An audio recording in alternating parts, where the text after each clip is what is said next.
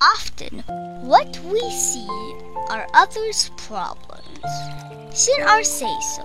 It is much easier to laugh at others than to reflect upon self. Wang Xiao ran into Xian'er and said, You Buddhists practice being honest with your heart, right? Xian'er said, Yes.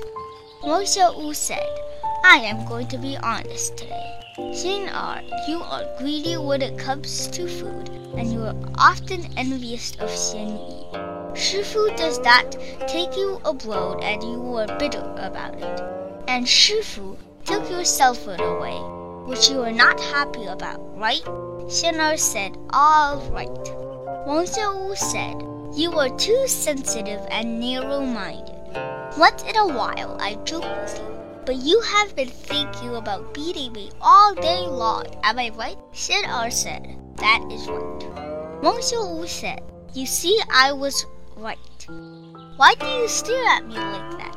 I did not say anything wrong. I was just being honest. Xian'er asked Xiaowu to look down below.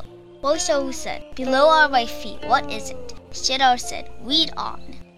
Below are quoted from my Shifu's new book, Say Good Things, Master Xuecheng's insight on the path to speaking like a Buddha. It is said that it is much easier to laugh at others than to reflect upon self. It is not easy to see one's own problem. Rather, we often see problems with others.